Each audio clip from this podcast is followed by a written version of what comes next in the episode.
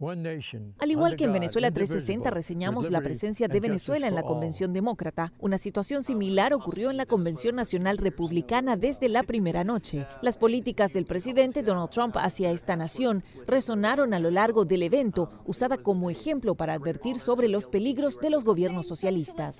Gustavo Garagorri, quien lidera un movimiento de venezolanos por Trump dentro del Partido Republicano, subraya por qué el Partido Demócrata no es una opción pero lamentablemente en estos momentos el Partido Demócrata ha sido infiltrado por, de, forma, de forma violenta por, por, los socialistas y por el comunismo. En contrapartida, reafirma por qué considera que el presidente Donald Trump es la mejor opción para Venezuela y los venezolanos en Estados Unidos. La mayoría de los venezolanos va a votar por Trump, porque han visto los esfuerzos del presidente Trump, han visto la intención del presidente Trump de, poder, de poder resolver las cosas en Venezuela.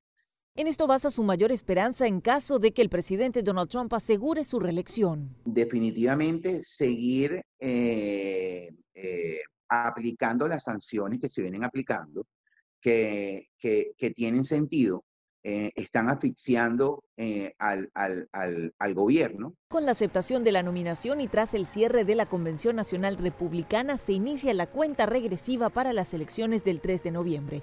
Belén Mora, Venezuela 360, Voz de América, Washington.